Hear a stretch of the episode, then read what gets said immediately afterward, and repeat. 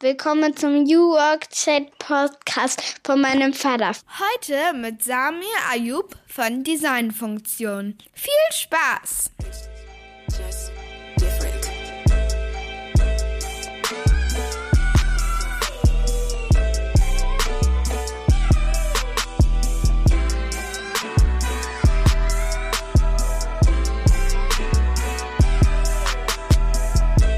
Einen wunderschönen guten Morgen aus Rostock City. Herzlich willkommen zurück zum New Work Chat Podcast, Episode 166. Ich bin Gabriel, freue mich, dass ihr wieder eingeschaltet habt. Heute ist Freitag, der schönste Tag der Woche, denn man kann nicht nur noch mal richtig reinhauen vorm Wochenende, sondern es gibt auch eine neue Folge auf die Ohren. Seit 2018 mache ich diesen Podcast aus eigener Kraft, aus eigenem Antrieb und auch großem Interesse an dem Thema New New Work. Denn ich glaube, wir haben große, große Chancen gerade, die neue Arbeitswelt so zu gestalten, dass sie auch was für unsere Kinder ist. Ich bin ja Vater und zwar von drei Kids, drei Töchter auch noch und habe natürlich ein großes Interesse daran, dass wir denen auch was ordentliches hinterlassen und dass wir unsere Verantwortung eben auch wahrnehmen, heute diese Arbeitswelt so zu gestalten, dass sie vielleicht ein bisschen besser ist, als sie war. Heute geht es um das große Thema Raum, Raum und Design. Wie muss eigentlich ein Raum zukünftig performen, damit wir darin gut arbeiten und zusammenarbeiten können. Ob das jetzt der Raum zu Hause ist, der Raum im Büro oder auch an einem dritten Ort wie einem Coworking Space. Es gibt viele Unternehmen, die sich gerade mit der Frage beschäftigen. Ich glaube, wir sind uns einig darüber, dass es nicht so bleiben kann, wie es war. Der Raum braucht ein Update und ich habe mir heute jemanden eingeladen, der sich über dieses Update gemeinsam mit seinem Unternehmen Gedanken macht und Unternehmen dabei berät, das neu anzugehen und umzusetzen. Ich freue mich, dass Sami Ayub heute bei mir ist. Er ist CEO von Designfunktion und hat ein wunderbares Buch geschrieben. Mach's menschlich ist der Titel, was Arbeitgeber attraktiv macht. Ein ganz tolles New Work Buch. 40 Thesen zur Arbeitswelt von morgen finden wir darin und ich habe natürlich nachgefragt, wie Samir eigentlich zu dem Thema gekommen ist, was er heutzutage unter einem guten Raum versteht, auch ganz praktisch, wie sie für Unternehmen arbeiten, was sie da umgesetzt haben, wie viel Spaß Design auch machen kann, damit dann Unternehmen tatsächlich als Arbeitgeber auch attraktiv werden. Und ja, was ihn eigentlich auch antreibt. Er ist ja auch als Speaker unterwegs auf vielen Bühnen. Wir haben uns ja auch kennengelernt auf einer Konferenz der Zukunft Personal im Frühjahr in Hamburg. Ich habe eine Keynote gehalten über New Work und vernetzte Zusammenarbeit. Der Sami war auf der anderen Bühne und sprach tatsächlich über sein Leidenschaftsthema, über neue Räume, neue Büros. Und dann haben wir uns danach unterhalten und gut verstanden und da war es ganz klar, dass er irgendwann auch in den Podcast kommt. Und heute ist er da. Ich wünsche euch gute Unterhaltung und hoffe, dass ihr da viel mitnehmen könnt. Wir hören uns am Ende der Folge dann nochmal wieder. Ja, und damit moin und willkommen zu meinem Podcast New Work Chat. Ich freue mich sehr, dass Samir zu Gast ist. Schöne Grüße aus Rostock. Ja, ich freue mich sehr, bei dir zu sein, Gabriel. Schöne Grüße an alle Zuhörer aus München. Wir haben gerade noch ein bisschen gekämpft mit der Technik und haben jetzt aber ein Erfolgserlebnis, weil wir es geschafft haben und starten gut gelaunt in diesem Podcast. Ich hoffe, dir geht's auch gut heute. Mir geht's absolut gut. Mit einer großen Vorfreude begegne ich dir und mit einer tollen Woche, die ich schon erleben durfte. Großartig. Sagen wir haben uns äh, kürzlich äh, kennengelernt auf der Zukunft Personal Nord in Hamburg. Vorher auch schon mal ein bisschen geschrieben. Du bist ja auch sehr aktiv, gerade zu deinem Thema New Office. Das ist ja sogar dein Spitzname, Mr. New Office. Da wollen wir heute mal ein bisschen nachfragen, was es damit auf sich hat, wie überhaupt das Büro der Zukunft aussehen könnte. Ihr seid an dem Thema dran und du hast ein Buch geschrieben, Mach's menschlich. Vielen Dank, du hast es mir geschickt. Ich habe es gelesen. Auch dazu habe ich natürlich ein paar Fragen vorbereitet. Aber am Anfang wollen wir dich erstmal ein bisschen besser kennenlernen. Und ich als Vater von drei Töchtern beziehe das Thema natürlich gerne ein bisschen ein und würde dich auch mal bitten, meiner neunjährigen Tochter Mathilda zu erklären, was du eigentlich so tust. Ja, das ist eine sehr schöne Art und Weise zu fragen.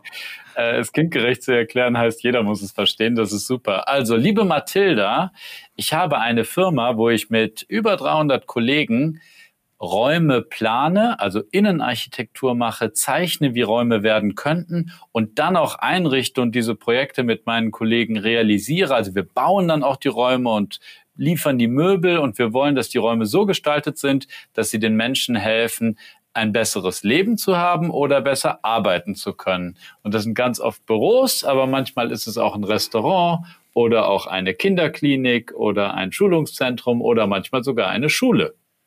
Da könntet ihr mal vorbeikommen. Wir haben nämlich gerade einen Zukunftstag hier an der Schule durchgeführt. Und da haben die Kinder sich überlegt, wie die Schule denn mal aussehen könnte und haben da wilde Ideen gebrainstormt. Jetzt braucht man noch jemanden, der das umsetzt. Von daher wäre das ja mal was. Absolut. Ist das Sekundarstufe 1 oder 2 oder von was für einer Schule sprechen das wir? Das ist dann eine weiterführende Schule. Ja. ja, super. Also wir haben schon Realschulen und Gymnasien ausgestattet in Teilen. Und ich bin noch der festen Überzeugung, dass Bildungsräume unbedingt einen großen Qualitätssprung brauchen, damit Bildung auch mehr Spaß macht, unabhängig von der Fragestellung, dass Bildungsformate und wie man überhaupt pädagogisch vorgeht, neu zu entwickeln sind, nach meiner Überzeugung, braucht es aber auch eine Entwicklung im Raum. Und da wären wir durchaus auch die geeigneten Kandidaten. Ich habe noch eine zweite Einstiegsfrage, die ich auch dir gerne nochmal stellen möchte.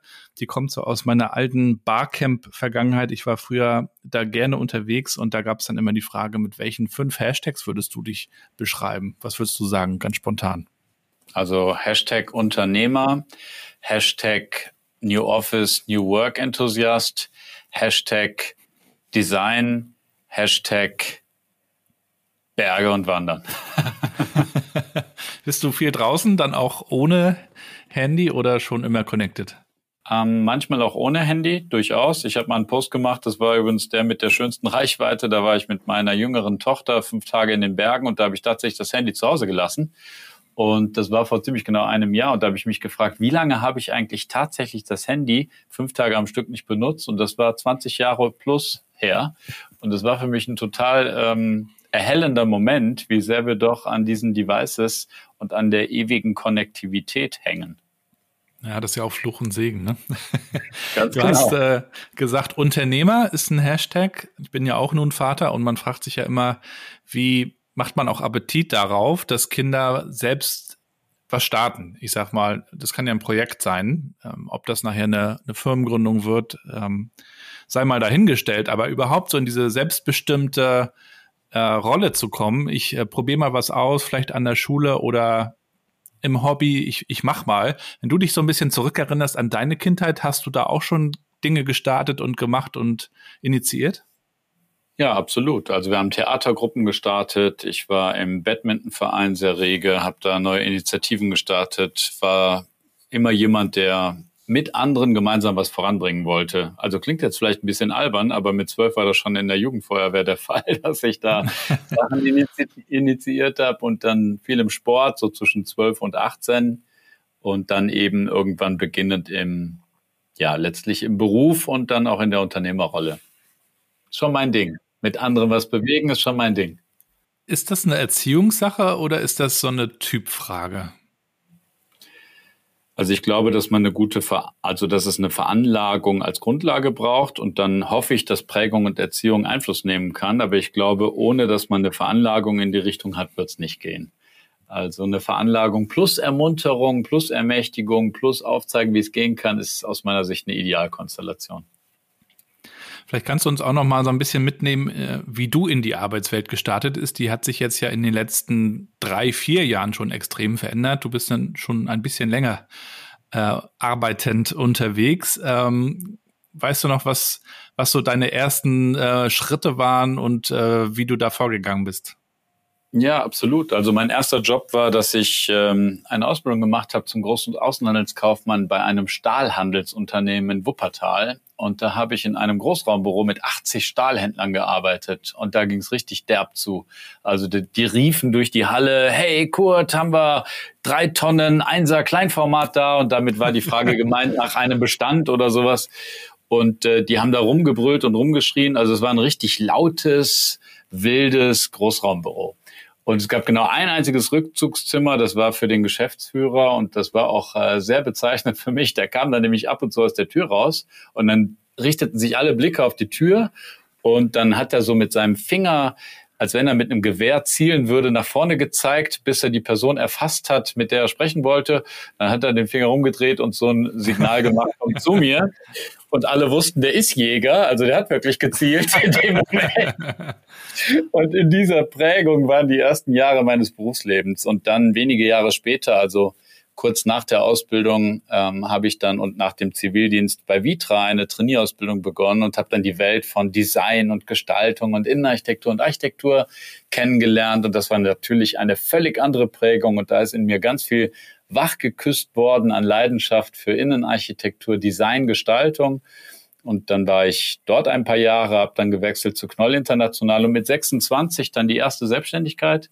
In Bonn war das. Da habe ich eine Firma übernommen, eine kleine Planungs- und Einrichtungsfirma mit so zehn Beschäftigten. Gemeinsam mit einer Gruppe habe ich die Firma gekauft, war dann 49 Prozent Partner und die Gruppe hatte 51 Prozent.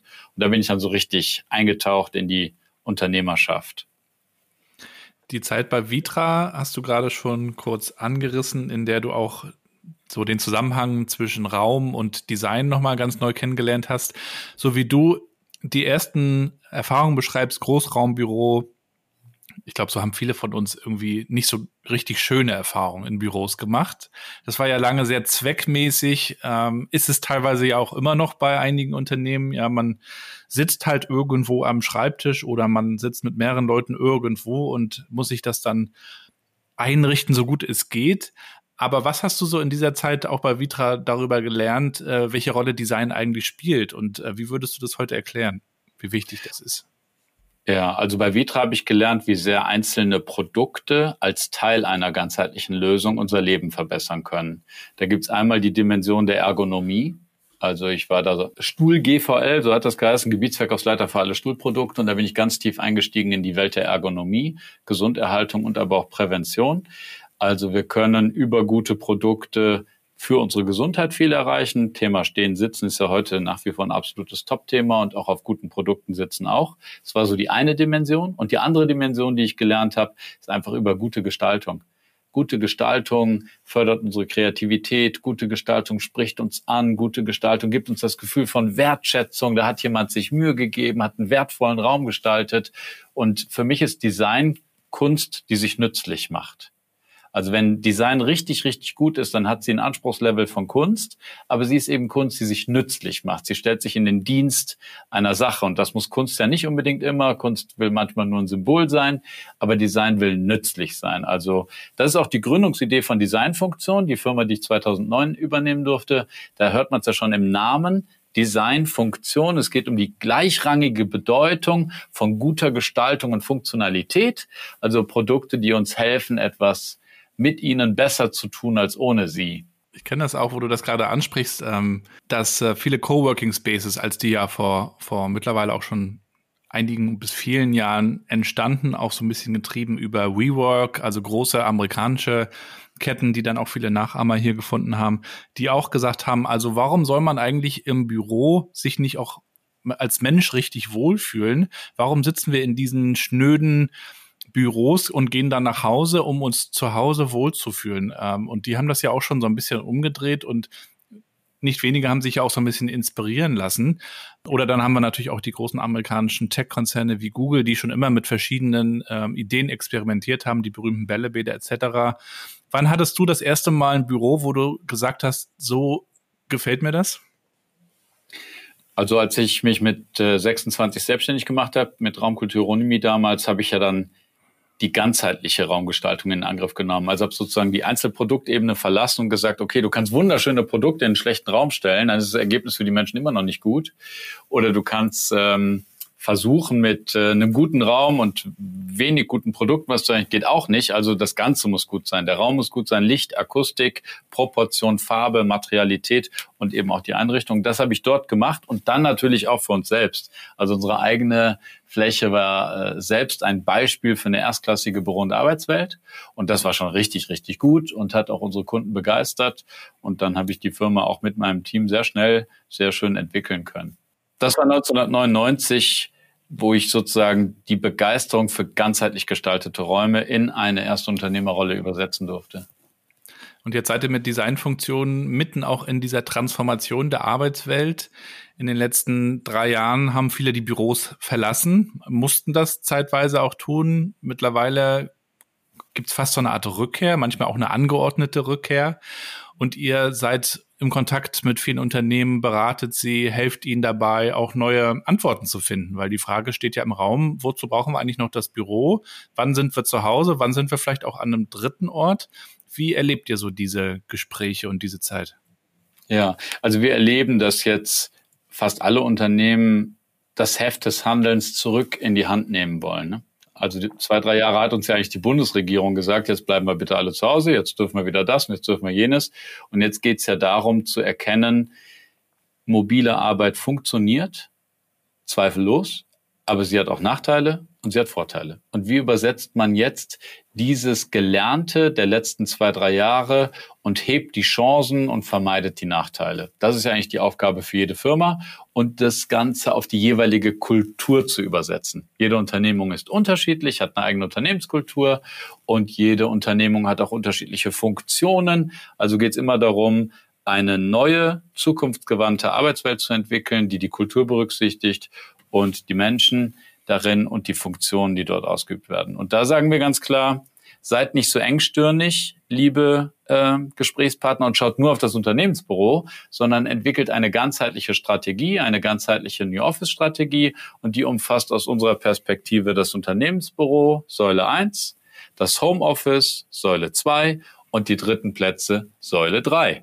Und alles drei muss ganzheitlich angeschaut werden und muss in ein Regelwerk und auch in neue Räume und Raumangebote übersetzt werden. Und so ganzheitlich gehen wir daran und machen damit auch sehr gute Erfahrungen und starten in aller Regel mit einem sehr umfangreichen Analyseprozess, wie die Organisation funktioniert, wie die Mitarbeitenden auch auf das Thema moderne Arbeitswelt blicken, erfahren viel darüber, wie auch miteinander gearbeitet wird, mit Online-Erhebungsbögen, mit Workshops, mit Zielworkshops. Und wenn wir die Grundlagen verstanden haben, schreiben wir mit dem Kunden eine Projektvision, wie soll die New Office-Strategie bei Firma XYZ aussehen. Und dann geht's an die Konzeption. Dann machen wir erst planerische Ausarbeitung, konzeptionelle Ausarbeitung, um Räume entstehen zu lassen. Am Anfang steht die Frage, wo will man überhaupt hin mit dem Raum und wie geht man mit diesen drei Säulen um? Und dann darf man eigentlich erst so richtig loslegen mit planerischen Konzepten, Innenarchitektur oder sogar Produktlösungen. Ja, dahinter steht ja tatsächlich auch, wie du schon sagst, diese Kulturfrage. Man kann natürlich so wie traditionell gelernt von oben nach unten entscheiden, wo man jetzt zu arbeiten hat. Also so wäre das in, in vielen Organisationen vielleicht normal, aber man kann natürlich auch die Leute fragen, wo würdet ihr denn gerne arbeiten oder was glaubt ihr, wo seid ihr auch effektiv, wo könnt ihr vielleicht auch Vereinbarkeit besser gewährleisten und hinbekommen. Und da sehe ich jetzt aber so ein Gap von Unternehmen, die, die einfach sagen, wir weisen das jetzt an, wir machen jetzt diese Strategie und dann ist das so. Und anderen Unternehmen, die viel mehr auch in Richtung Verantwortung abgeben gehen, in Richtung Partizipation gehen und in Richtung, lasst uns das gemeinsam mal denken. Dann sind wir nämlich auch beim Thema New Work, was ja nicht nur äh, die Tools sind und was ja ganz stark auch die Frage ist, äh, wie verstehen wir uns selbst, wie wollen wir gemeinsam nach vorne schauen. Seid ihr da auch in diesen äh, Diskussionen so ein bisschen drin? Weil das sind ja am Ende auch Führungsfragen, es sind wirklich diese, diese Kulturfragen, wie, wie sind wir zukunftsfähig? Ne? Weisen wir das nach wie vor von oben an oder eben nicht? Also wir stehen für reine Top-Down-Ansagen gar nicht wirklich gerne zur Verfügung. Also mhm. wir schlagen immer einen Weg vor, der Partizipation berücksichtigt. Dazu vielleicht ein kleiner Seitenschwenk. Ich habe 2019, 2020 dem Fraunhofer Institut, dem IAO, dem Institut für Arbeitswirtschaft und Organisation, eine Studie beauftragt mit der Fragestellung, wie gelingt denn Transformation überhaupt erfolgreich? Also wenn man weiß, man muss sich verändern, wie gelingt es denn jetzt? Mhm. Und da haben wir drei kritische Erfolgsfaktoren herausgefunden. Die Studie kann man übrigens auf unserer Website unter Know-how downloaden. Die drei hauptsächlichen Erfolgsfaktoren sind erstens eine transformationale Führung, eine Führung, die es ernst meint, selbst vorweggeht und die Veränderung unterstützt. Das zweite große Thema ist Partizipation. Und zwar nicht nur das Verkaufen von längst entschiedenen Sachen, sondern eine echte, authentische Einbeziehung äh, aller Mitarbeitenden und Betroffenen. Das dritte ist eine ganzheitliche Lösung auf diese Fragestellung zu finden und mit einem Tempo umzusetzen, damit die Projekte nicht in der Umsetzung verlangsamen und irgendwann versanden. Da gibt es ja auch nicht wenig Projekte, gerade in größeren Organisationen, wo man weiß, dass das so läuft. Also wir setzen Entwicklungs- und Veränderungsprozesse auf, wo Partizipation eine große Rolle spielt. Das heißt nicht, dass wir fragen, Bernd Büroarbeiter, wie soll dein Büro aussehen? Also wir fragen nicht nach der Lösung, mhm. sondern wir fragen nach, Wofür kommst du ins Unternehmen? Was willst du eher daheim erledigen? Äh, wie viel Anteil der Arbeitszeit ist Kommunikation mit Dritten? Welche Art von Kommunikation? Formell, informell? Äh, wie wichtig ist dir deine Kollegen einfach zu begegnen? Zu welchen Anlässen würdest du da einladen oder andere äh, treffen wollen? was tust du von zu Hause, was tust du im Unternehmen, wenn du vor Ort bist, mit wem kommunizierst du, wie viel und so weiter. Ganz, ganz viele Fragen gibt's da. Und am Ende kennen wir auch die Kommunikationsbeziehungen und bilden so Kommunikationsmatrixen ab und wissen dann, wie wir ein Gebäude planen und besiedeln. Und was wir insgesamt merken ist, ähm, lieber setzen wir die Hälfte der bisherigen Fläche ein, aber machen die dafür doppelt so geil weil gut gestaltete Fläche ist ein Magnet und äh, die Orte, wo wir mit anderen gemeinsam was voranbringen, die werden in Zukunft natürlich einen deutlich höheren Flächenanteil haben als in der Vergangenheit. Also Zonen für kollaborative Arbeit, agile Arbeit, agile Workshops, egal ob wir von Design Thinking Prozessen, Scrum-Methoden oder anderen agilen Workshop-Methoden und äh, Formaten sprechen. Dafür brauchst du die richtigen Räume. Und für das ganze Thema, ich will mich vernetzen, wir sind soziale Wesen, wir, wir sehnen uns nach dem Kontakt mit anderen Menschen. Und welche Raumangebote gibt es dafür? Das kann das Working Café sein, eine hochattraktiv gestaltete Kantine. Ich stelle immer gerne die Frage, warum ist Ihr Café im Unternehmen nicht genauso gut wie das beste Café der Stadt? Weil dann sind wir sicher, da kommen die Menschen dann gerne hin. Kaffee und Umfeldqualität ist einfach Lockstoff. Also Orte für Socializing, sich verbinden. Sich verbinden mit anderen Menschen ist das eine. Sich verbinden mit der Kultur, der Marke, der Werte der Company ist das zweite. Und für beides wollen wir über Raum Andockpunkte bieten. Und die klassischen Standardarbeitsplätze, die kann man getrost in fast allen Fällen, das trauen wir uns inzwischen ohne Erhebungsgrundlagen zu sagen, wobei wir trotzdem natürlich qualifiziert jedes Mal erheben, äh, die Hälfte kannst du wegstreichen. Das ist einfach so. Ja, denn der Fachkräftemangel spielt da jetzt ja auch noch mal rein. Also nicht jeder möchte zurück ins Büro. Man spart Zeit, man spart Mühe und Arbeitsweg, wenn man zu Hause oder mobil zumindest arbeitet. Aber man hat natürlich auch die Herausforderung, wenn man zu Hause arbeitet, äh, das Private wirklich auch zu trennen von dem, von dem Arbeitsthema. Ähm, und das kann auch zu einer psychischen Belastung führen. Im Büro bin ich halt im Büro. Wie sieht dein hybrider Mix aus, wenn du arbeitest? Ich bin ja Office-Nomade. Ich habe seit 2015 kein eigenes Büro mehr. Da könnte ich auch eine schöne Anekdote erzählen. Ich habe mein Büro, weil wir immer weiter wuchsen und immer mehr Menschen wurden, dem Team geben wollen, wann immer ich unterwegs war. Und dann habe ich gesagt, benutzt doch bitte mein Büro. Ich bin so viel unterwegs in Projekten und ähm, das wäre ja schade, wenn das ungenutzt bliebe.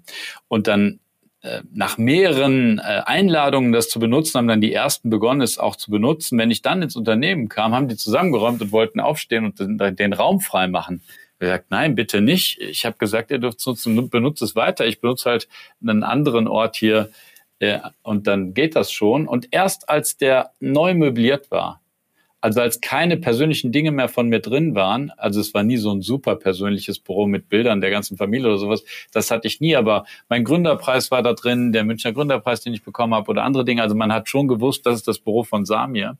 Und erst als das draußen war und der Schreibtisch gegen einen Besprechungstisch getauscht war, erst dann waren alle frei im Verhalten, den Raum wirklich anzunehmen. Eine, ein klares Beispiel für Räume sprechen zu uns und Räume prägen unser Verhalten. Und äh, aus solchen eigenen Erfahrungen können wir das natürlich sehr, sehr stark und authentisch vermitteln. Aber wie ist mein Alltag?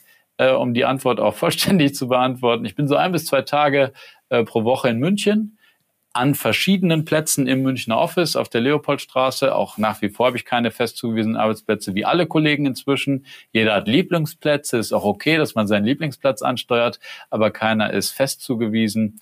Und da bin ich zwei, drei Tage die Woche. Ansonsten arbeite ich viel auf Reisen. Also in den Lounges der Deutschen Bahn, Lufthansa oder beim Kunden und bin sehr, sehr viel unterwegs oder eben in unseren anderen Standorten. Ich bin kein Coworking-Nutzer. Ich bin dann in unseren Standorten natürlich. Wir sind ja mit den 18 Standorten in Deutschland äh, recht gut und flächendeckend vertreten und da halte ich mich dann auf.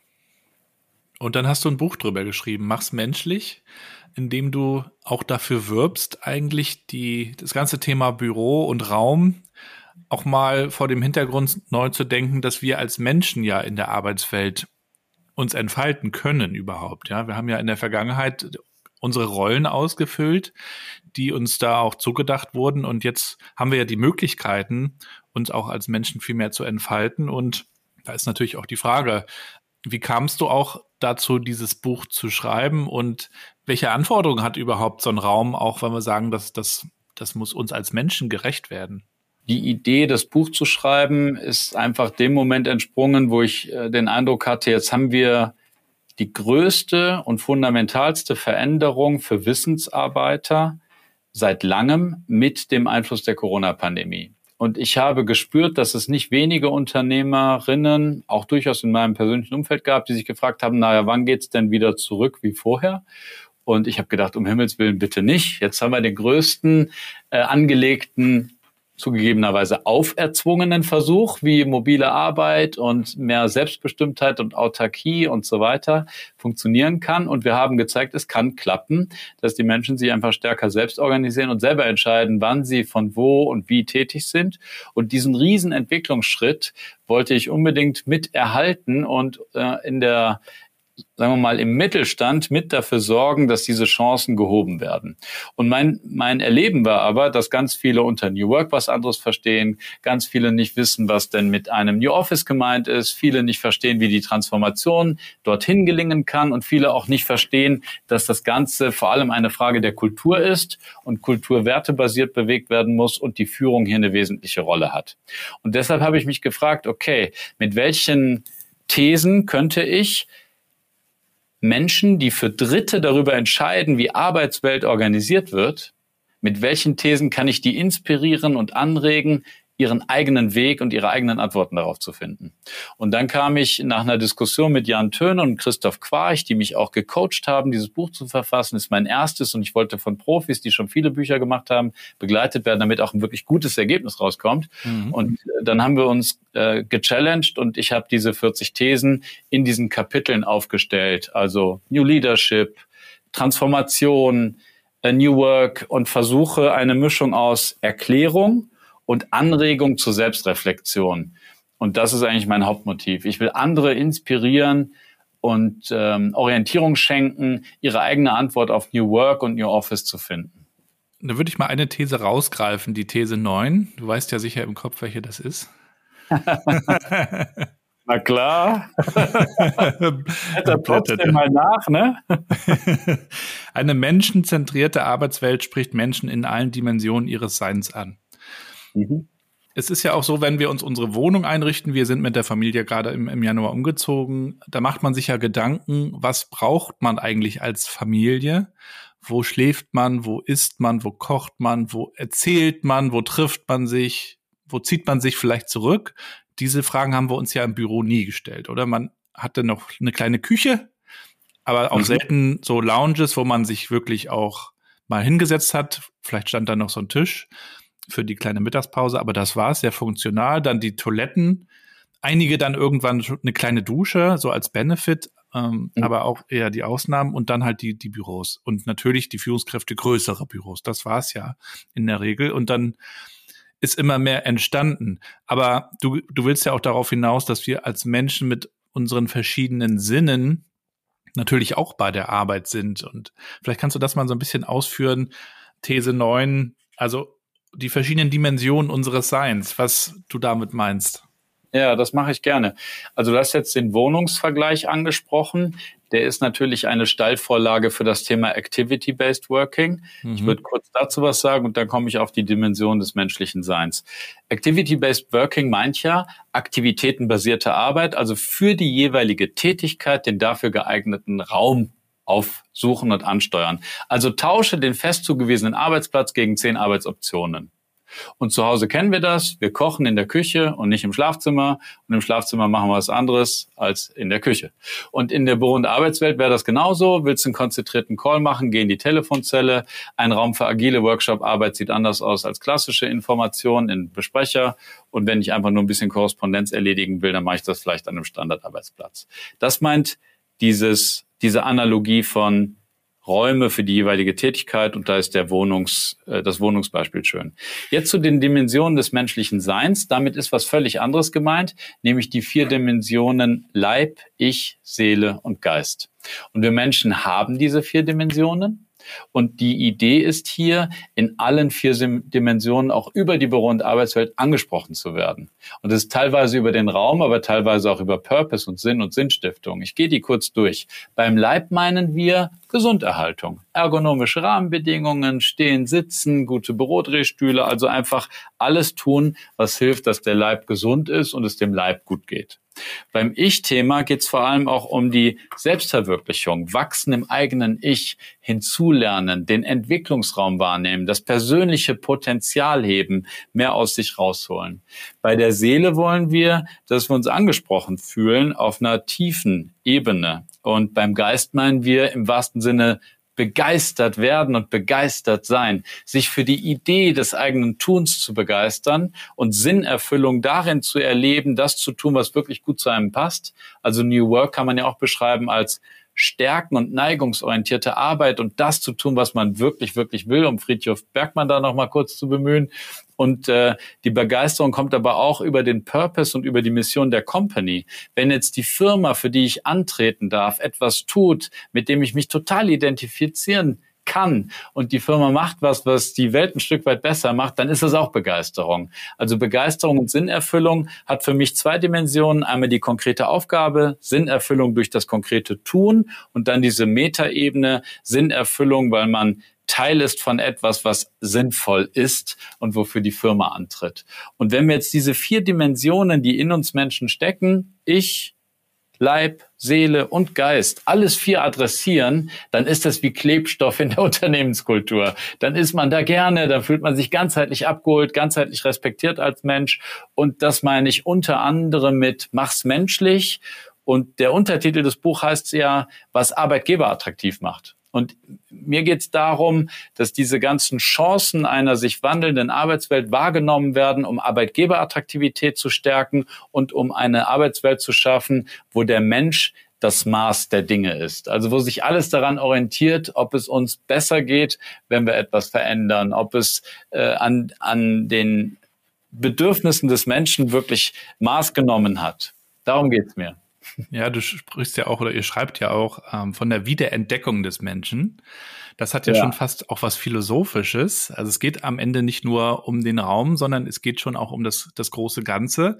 Also der Raum auch im Zusammenspiel natürlich mit anderen Tools, mit, mit der Haltung, mit, mit der Kultur, mit alledem. Ihr habt jetzt schon viel umgesetzt, viele, viele Projekte an vielen Standorten. Vielleicht kannst du uns mal so in ein oder zwei Stories mit reinnehmen. Wie sieht denn so ein Büro heutzutage aus, in dem all das berücksichtigt wird? Also gerne auch exemplarisch. Ja, sehr, sehr gerne. Ich nenne ein Beispiel, was jüngst fertig geworden ist. Unser Designfunktion Nürnberg-Team hat für Thomann, den weltweit größten Online-Händler für Musikinstrumente und alles rund um Musik, äh, die neue Arbeitswelt geschaffen. Und da kommt in höchstem Maße das Thema Kultur, Marke, Produkt, Identität rüber. Also da sehen die, also am Empfang ist mit Schallplatten der Kopf von Jimi Hendrix nachgebildet und dann steht da schon Sit and Wait und äh, Jimi Hendrix begrüßt einen indem er durch Platten nachgebildet worden ist. Die Akustikabsorber und die Leuchten sehen aus wie Schallplatten. Die Verkehrswege, die man ja manchmal mit Teppichböden macht, die sich in der Farbe abheben von der sonstigen Fläche, um die Verkehrswege zu zeigen, das sind Tasten, das sind Klaviertasten. Und man geht praktisch über Klaviertasten von Raum zu Raum. Und die großen Wände, wo Flure sind und ein paar Flure gebraucht werden, sind einfach riesige abgebildete äh, Konzertsituationen, wo man Menschen in Ekstase sieht und dann sieht man, was die Musik mit uns macht und wie sie uns verbindet. Und wenn du reinkommst äh, bei Thomann, dann steht an der Wand, Music is the voice of our soul. Und die Werte kommen rüber und alles dreht sich um Musik. Also ein Thema ist, endlich damit aufzuhören, dass alle Büros weiß, grau, Buche oder Ahorn, je nachdem in welchem Jahr sie gestaltet worden sind. Und alles sieht granatenlangweilig und hässlich aus. Ja. Und anzufangen, dem Raum die Chance zu geben, ein Botschafter für Marke, Kultur, Produkt und Werte zu werden.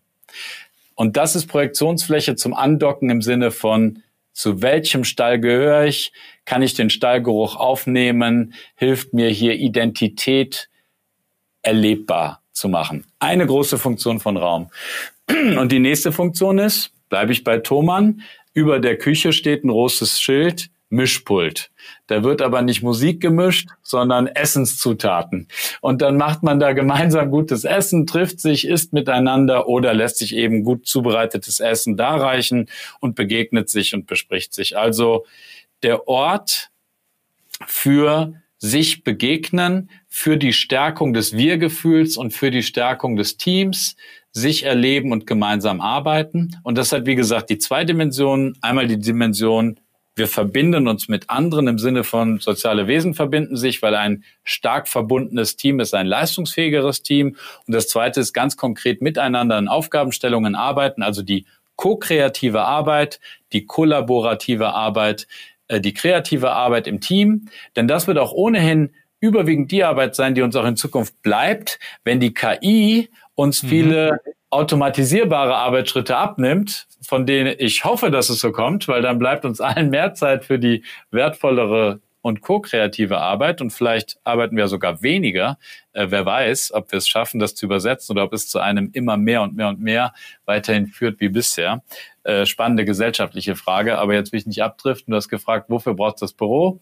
Es braucht es für dieses Thema Identität vermitteln, äh, für das Thema sich vernetzen und für das Thema ko-kreative Arbeit. Aber ich möchte auch unbedingt erwähnen, auch für die Standardtätigkeiten, einfach Korrespondenz machen, konzentriert alleine etwas erledigen oder auch einfach Calls in einem professionellen Umfeld mit einer guten Internetverbindung erledigen. Also die klassischen Basistätigkeiten eines Wissensarbeiters wollen viele nach wie vor auch im Büro ausüben, weil sie vielleicht daheim nicht gut genug die Rahmenbedingungen vorfinden oder eben auch bewusst abschalten wollen. Ich arbeite dort und ich will bewusst mhm abschalten, in dem Arbeit bei mir zu Hause nicht reinkommt. Davon gibt es durchaus auch nicht wenig Menschen, die das so handhaben möchten. Und ich finde, das sollten die auch ganz bewusst für sich entscheiden dürfen.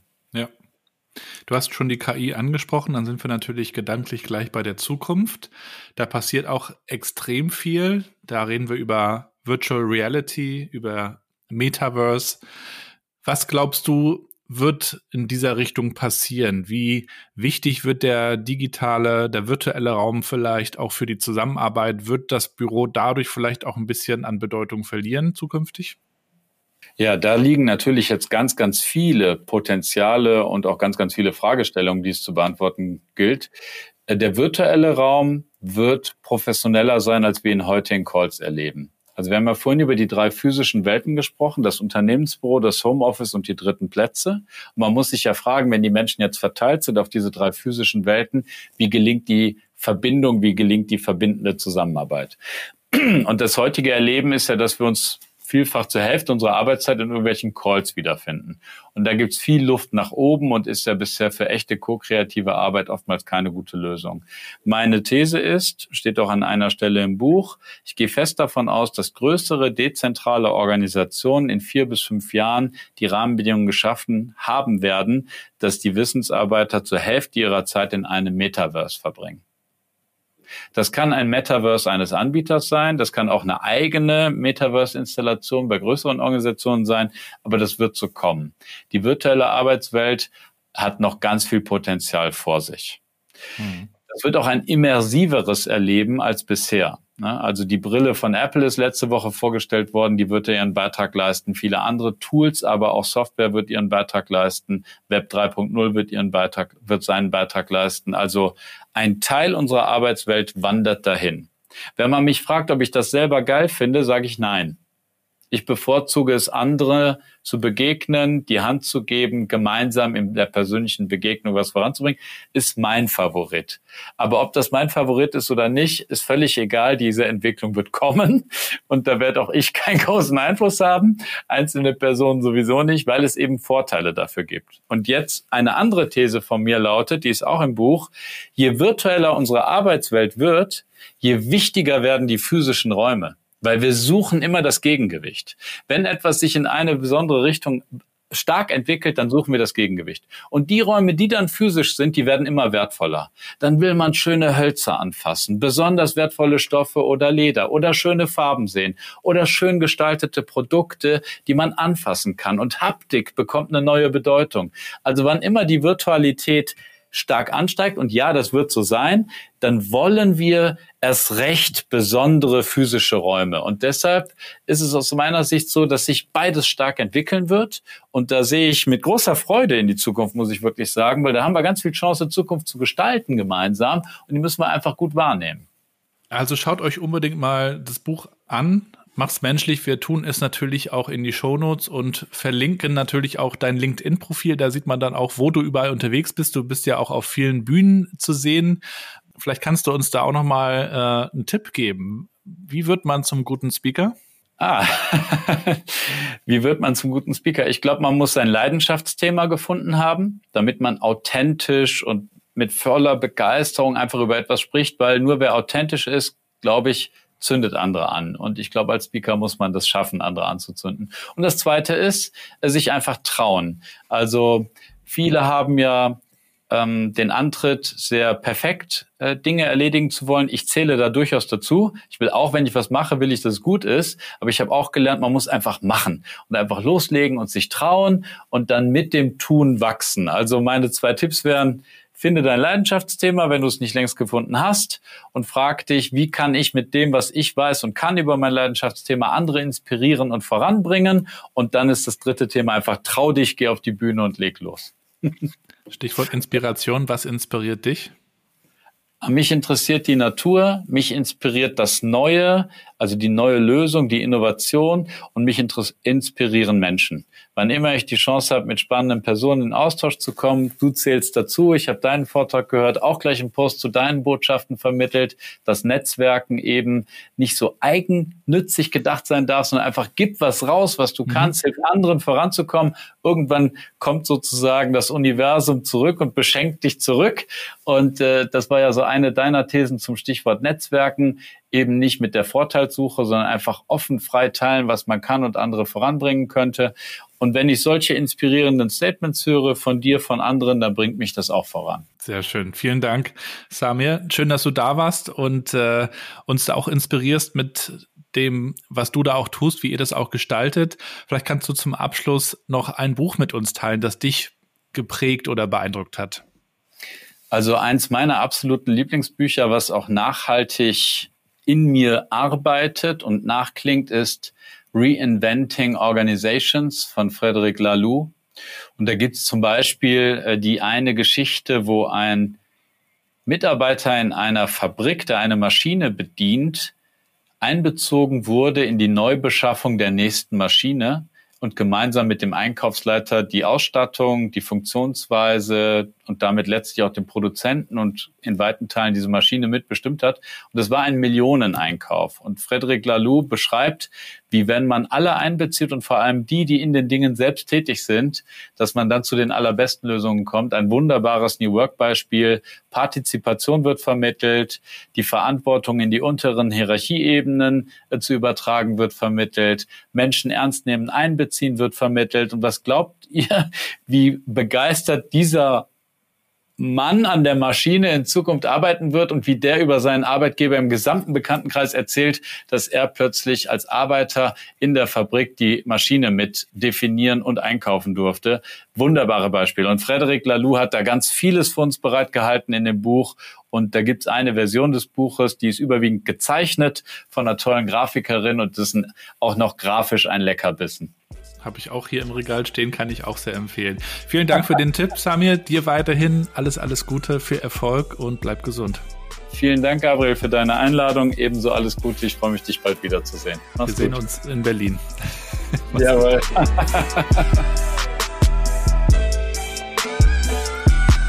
Und das war der Podcast mit Samir. Checkt unbedingt mal die Show Notes. Dort gibt's da nochmal die Verlinkung zu Samirs LinkedIn und auch zur Website von Designfunktion. Außerdem gibt's auch nochmal die Connection zu meinem LinkedIn-Profil. Also vernetzt euch gerne mit mir. Schreibt mir euer Feedback gerne auch als Nachricht über LinkedIn oder geht auf meine Webseite gabrielrad.com. Auch da könnt ihr gerne Feedback hinterlassen. Schreibt mir, was euch gefällt, was euch nicht so gut gefällt welches Thema, welche Gäste und Gästinnen ihr euch hier noch wünscht oder vielleicht habt ihr auch selbst was zu erzählen und würdet gern mal eure Story, eure Experimente teilen, dann kommt gerne auf mich zu. Und ihr könnt diesen Podcast natürlich auch unterstützen. Wenn er euch gefällt, dann sagt's gern weiter, teilt die Folgen und ja, verteilt gerne auch ein paar Sterne. Das ist also die Möglichkeit, den Podcast zu bewerten auf diesen großen Plattformen wie Apple Podcasts oder Spotify. Ihr könnt es natürlich auch bei Amazon hören, bei Google Podcasts, wo ihr wollt. Aber diese Bewertung hilft tatsächlich, dass wir also in diesen Rankings, in diesen Listen steigen und dadurch auch mit dem Podcast besser gefunden werden für alle, die sich für das Thema interessieren tatsächlich. Und ja, dann würde ich mich natürlich auch freuen, wenn ihr auf mich zukommt, wenn ihr eine Veranstaltung organisiert, wenn ihr Impulsgeber, Speaker sucht, dann kommt gerne auf mich zu. Ich teile die wichtigsten Learnings aus ja mittlerweile fünf Jahren New Work Chat Podcasts über 160 Folgen. Wir gehen jetzt ganz allmählich Richtung 200. Folge. Da wird es dann auch nochmal ein Special geben. Es gibt schon einige Pläne dazu, aber ich möchte da noch nicht vorgreifen. Ich wünsche euch jedenfalls alles, alles Gute. Bleibt mir gewogen. Vielen Dank fürs Zuhören. Bleibt gesund und bleibt connected.